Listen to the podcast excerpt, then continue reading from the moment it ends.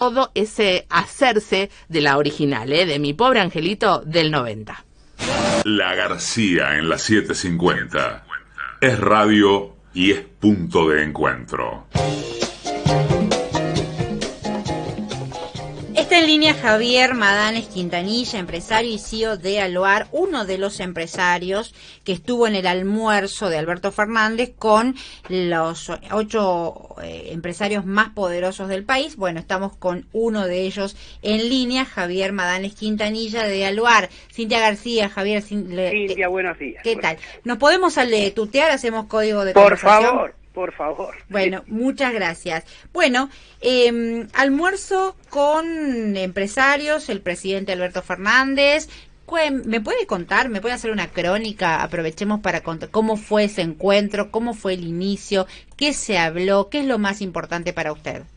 Bueno, a ver, fue un encuentro eh, con eh, individuos que representan empresas por distintas razones, ya sea por de tenencia accionaria o siendo los directivos más importantes, eh, no agrupados en ninguna cámara en particular, o sea, una invitación individual, y lo que tampoco eh, los que participamos teníamos un vínculo de proximidad muy cercana de otra naturaleza, así que, digamos, concurrimos de manera separada, tampoco sabíamos muy bien este, quiénes iban a concurrir, y eso le dio espontaneidad a, la charla, cada uno este, fue llevando las preocupaciones este, más fuertes que tenía, en algunas se coincidió, en otras eran más preocupaciones individuales. El tema creo que más pesó en la reunión fue este, la consulta sobre el acuerdo con el Fondo Monetario, donde el presidente dio una explicación larga y precisa de los tiempos y los temas que aún están en discusión. Eh, como segundo tema, digamos, que tuvo más eh, interés común, por así decirlo, estuvo el tema laboral, este, de un modelo laboral a futuro distinto, tema que no todos este, necesariamente compartimos la, modalidad de encararlo. Algunos hablaban, digamos, de, una metodología de reforma laboral, otros, entre los que me incluyo, pensamos más bien en la búsqueda de consensos. Y ahí el presidente tomó el, el tema de, de la búsqueda de, de, una mesa donde nos estemos sentando empresarios, sindicalistas y gobierno como búsqueda de un acuerdo social eh, lo antes posible, ¿no? Supongo que después del proceso electoral. Yo creo que ese es el, el, resumen más fuerte, pero el mensaje importante que se dio creo que es la, la vocación de tener un ritmo de diálogo diferente al que se venía teniendo, eh, tanto en los dos años de gestión del actual gobierno como en toda la gestión del gobierno anterior, eh, y poder salir de la crisis sanitaria y, el parate, digamos, de inversiones, el parate económico, lo antes posible, este, mediante la búsqueda de, de mesas sectoriales, diálogo, bueno, en fin, todos los instrumentos que se puedan armar como para dinamizar la cosa. Bien, le agradezco esta, esta crónica, este relato, eh, Quintana, eh, Quintanilla, perdón. La idea del planteo laboral, me interesa que se charló en la mesa, esta idea del pedido de reforma laboral, incluye, por ejemplo, la, el pedido de suspensión de la doble indemnización.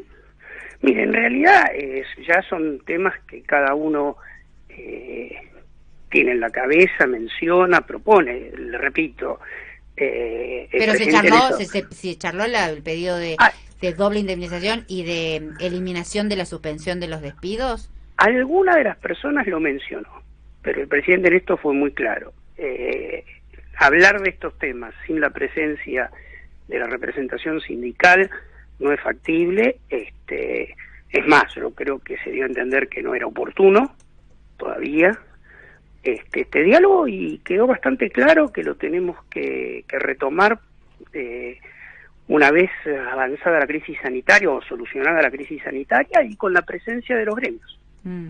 ¿Usted qué piensa al respecto? ¿Usted qué, usted qué piensa sobre el... dijo, es más eh, inclinado hacia los consensos, pero ¿qué es lo que... Me interesa saber, eh, usted como, como presidente, como dueño de, de Aluar, eh, ¿qué piensa con respecto a los pedidos de reforma laboral o al planteo, por ejemplo, de Rodríguez Larreta de, de eliminar las indemnizaciones? que no es oportuno entrar en ese tema en este momento y tenemos que atravesar otras prioridades. ¿Cómo cuáles? Volver a poner el país en marcha. Se viene el coloquio de idea, ¿no? Es este mm, en esa en ese coloquio esto fue como un como un encuentro previo a lo que es el coloquio de idea. El coloquio de idea qué tono va a tener? No, lo desconozco. No, no, ¿Usted va a participar? No, no, no, no, no, no, Y no tuvo nada que ver esto con el coloquio de idea ni se mencionó nada. No, no, no, digo, pero es justo en la reunión empresarial y, muchas veces es verdad que lo que pasa en el coloquio de idea tiene una disociación con los dueños de, del, empresariado argentino. O sea, no, fue, sí. no fue el caso. No fue el caso. En líneas generales, ¿usted evalúa como positiva la reunión del almuerzo de ayer? Creo que fue muy positivo, sí. Madane Quintilla, ¿qué tal? Buen día. Alan Longi lo saluda. Eh, respecto a la economía después de las elecciones, ¿qué se habló? Además del acuerdo y la necesidad de llegar a un acuerdo, probablemente en el, próximo trimestre, cualquier cosa usted me corrige si, si algo no se mencionó, pero se habló de, por ejemplo, la cuestión del dólar, de los salarios, de la inflación. No, no, no, no, no, no, no, no, se fue muy prudente, eh, se habló de los temas urgentes, no, digamos, se eh, dio así eh, un pronóstico demasiado cerrado de cómo íbamos a tener que avanzar.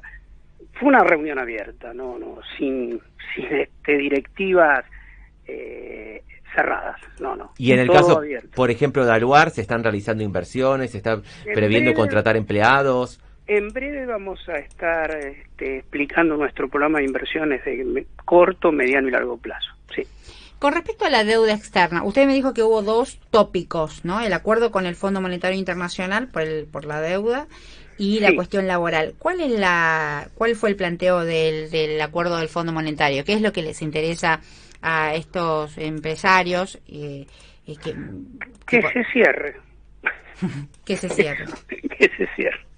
¿En qué no importan los términos? ¿Importan los términos? No, es un tema individual de cada uno, cómo sobrepesa cada componente del acuerdo, no, no hay unidad de criterio. ¿Y usted qué piensa al respecto? Que está bien la postura, hay que tratar de negociar hasta, hasta el último minuto, tratando de conseguir las condiciones más ventajosas y que no sea una sobrecarga que después se haga impagable. Nos estamos manejando en los tiempos que todavía esto permite, así que nada, lo veo bien. Lo veo bien. ¿Se siente parte del poder real? No, del poder no, del hacer.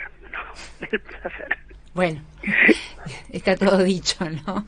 O sea, es el poder real, bueno, los dueños del poder económico. Ah, una, una le agradecemos muchísimo este contacto con la M750, pero una última pregunta, estamos hablando con Javier Madanes Quintanilla, empresario, CEO de Aluar.